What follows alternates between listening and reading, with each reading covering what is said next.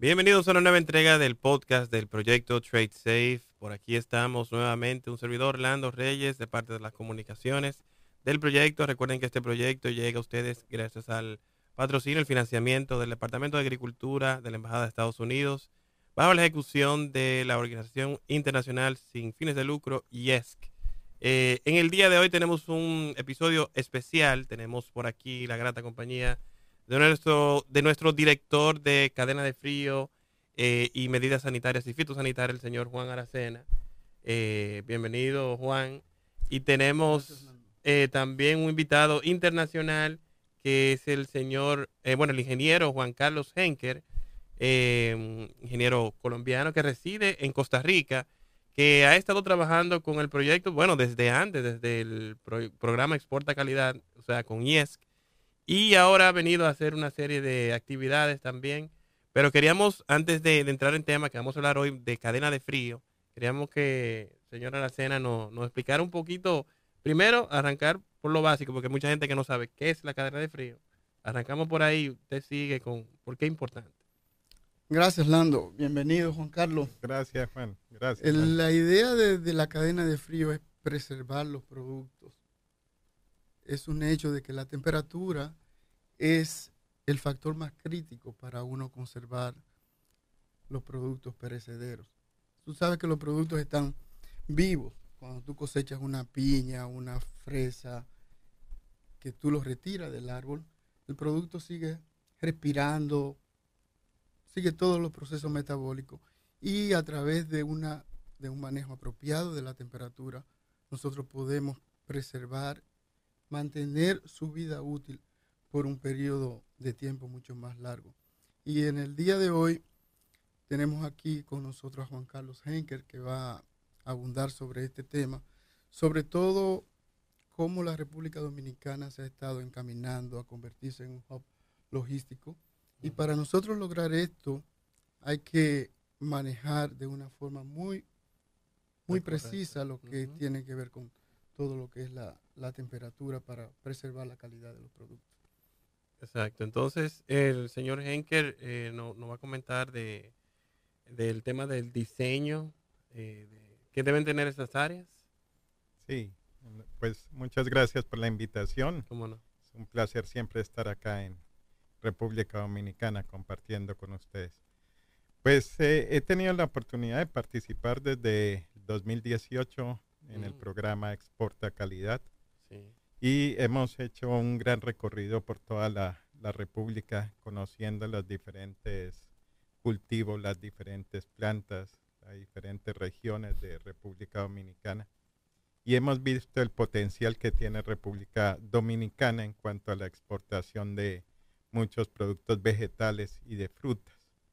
Y esto ha sido pues gracias al apoyo de la Embajada de los Estados Unidos al USDA y a las donaciones a través de ellos manejadas por el IESC, que se ha logrado mucho el apoyo hacia la, pequeña empresa y mediana empresa que exporta hacia Estados Unidos y otros países. Y uno de los temas que veíamos en los años anteriores es el potencial de República Dominicana en cuanto a puertos marítimos y aeropuertos que se tienen para que llegue a ser un gran hub de las Américas e interconectar a las Américas con Europa e, e inclusive algunos países donde nuestras aerolíneas o nuestros países no tienen acceso, como es Israel, como es Rusia, mientras que República Dominicana sí tiene acceso directo a ellos. Entonces, pues se ha venido desarrollando este programa del manejo de la cadena de frío. ¿Por qué es tan importante mantener la cadena de frío? Ya que si la rompemos, nuestro producto va a sufrir un deterioro y una disminución en su tiempo de vida útil. Entonces vienen los rechazos y vienen los reclamos por parte de los clientes externos, ¿sí? Y pues esto no le conviene a las empresas de, que exportan de acá. Entonces se ha hecho mucho énfasis en dar a conocer que lo que exportamos son productos vivos, como decía Juan. O sea, los hemos sacado de la tierra o los hemos quitado de los árboles y o cosechado de los árboles y este producto genera un calor, tiene todavía un calor que le llamamos calor de campo. Y este calor pues hay que retirarlo en el momento en que se cosecha. ¿Para qué? Para que el desarrollo de las bacterias se eh, minimice y no se siga madurando el producto. Si no logramos hacer esto y si no logramos mantener la cadena de frío, entonces nuestro producto va a durar menos tiempo en los anaqueles de los supermercados. Y esto hace, pues obviamente que tengamos una pérdida en el precio de venta del producto. O sea que es muy importante la remoción del calor lo antes posible. Y una buena práctica consiste en cuando se coseche, mantener el producto a la sombra, porque si lo dejan en el sol, va a calentarse y después los gastos van a ser más altos cuando se lleve al cuarto frío o al enfriamiento donde trataremos de quitarle el calor lo más rápido posible, porque va a necesitar más energía, va a llegar un producto mucho más caliente que de lo que se necesita. así es, Juan. Y por eso es importante llevar un proceso de cadena de frío. Lo primero es retirar ese calor del campo, ¿sí? Para neutralizar que no haya mayor desarrollo en la maduración del producto. Después lo mantenemos a una temperatura estándar. Y es importante no cortar esa cadena porque volvemos a que el producto siga madurando.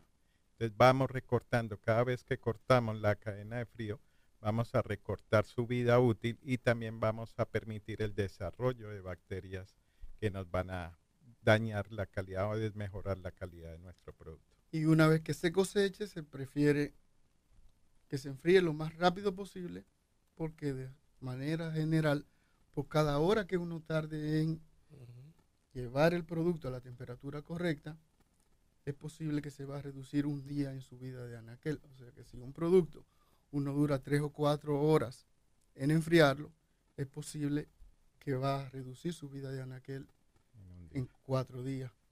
Correspondiente a las cuatro horas que duró en el retraso, para enfriarlo.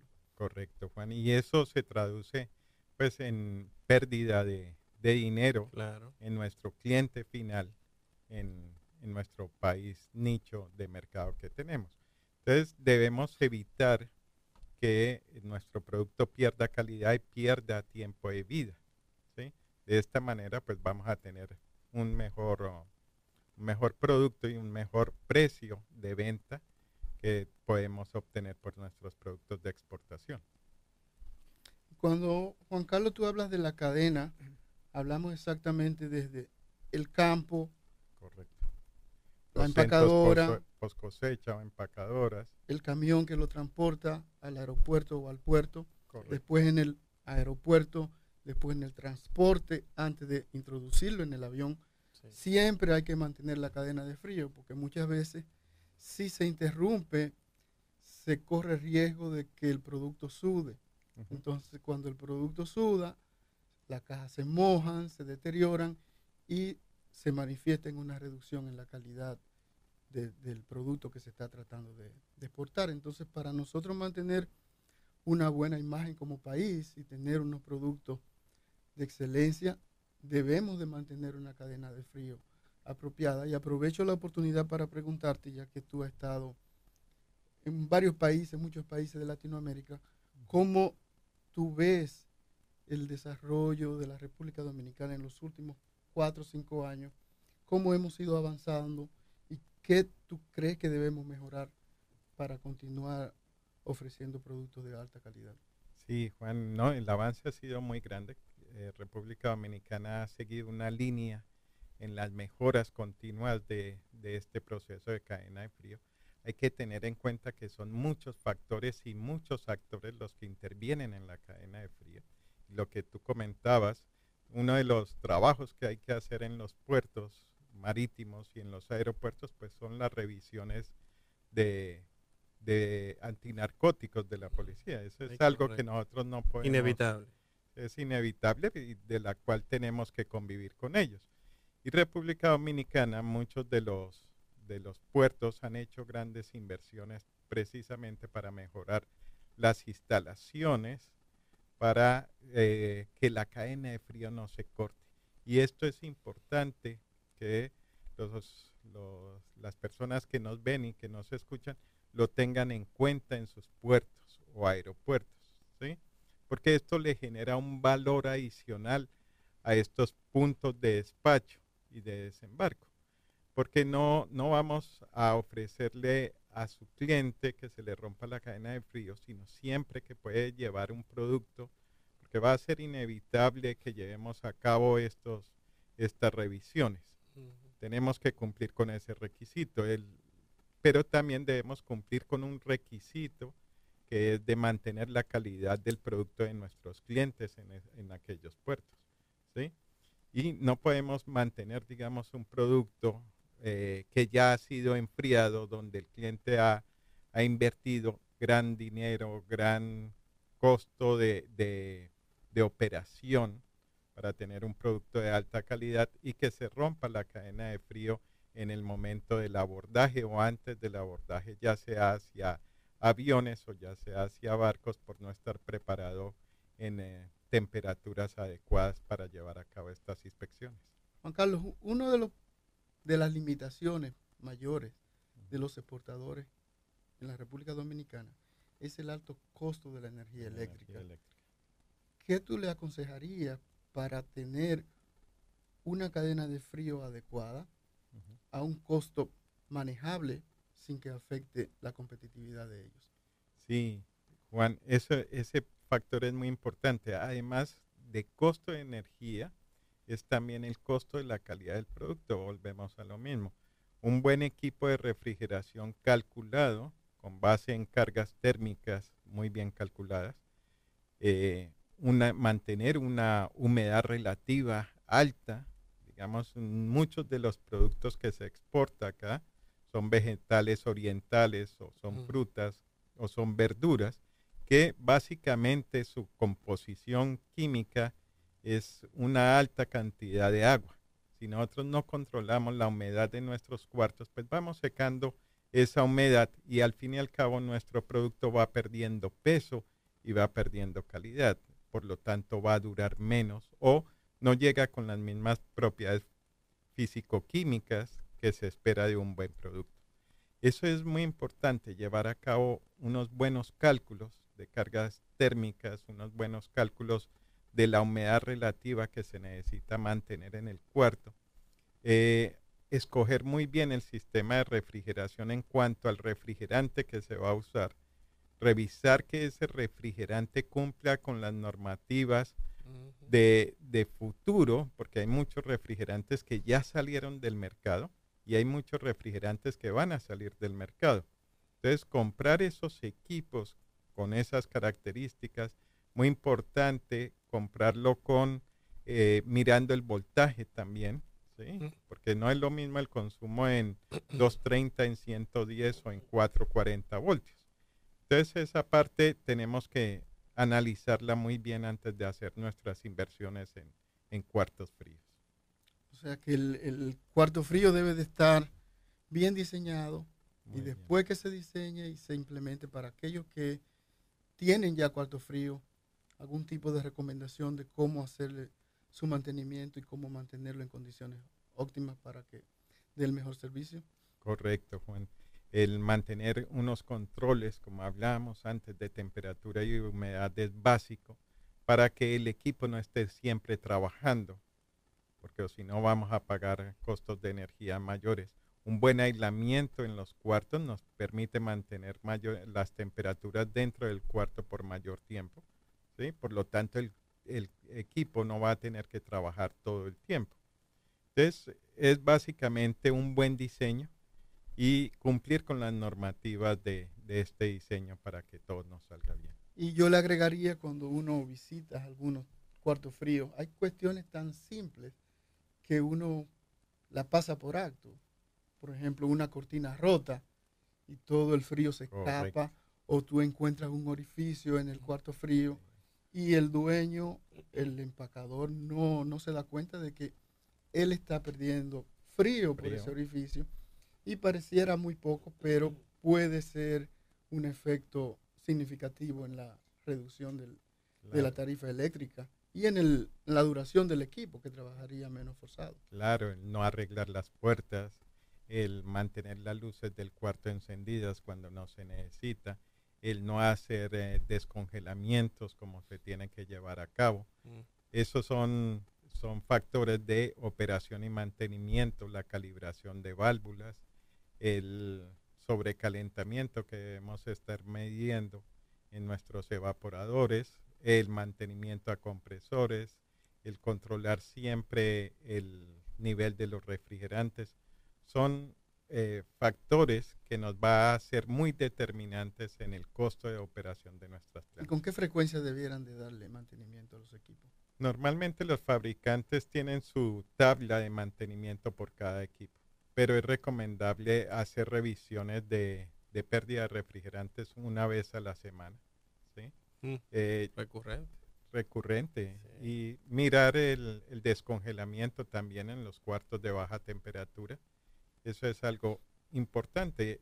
Y muchos de los de los descongelamientos en los evaporadores se puede deber a filtraciones, como hablabas en las cortinas, una mala ubicación o una mala operación de las cortinas o no le hacemos mantenimiento a las cortinas o a las puertas de los cuartos nos permite entrar temperaturas altas y ambiente muy húmedo dentro de la cámara, lo cual va a hacer que hagamos descongelamientos con mayor frecuencia y estos descongelamientos cuestan dinero.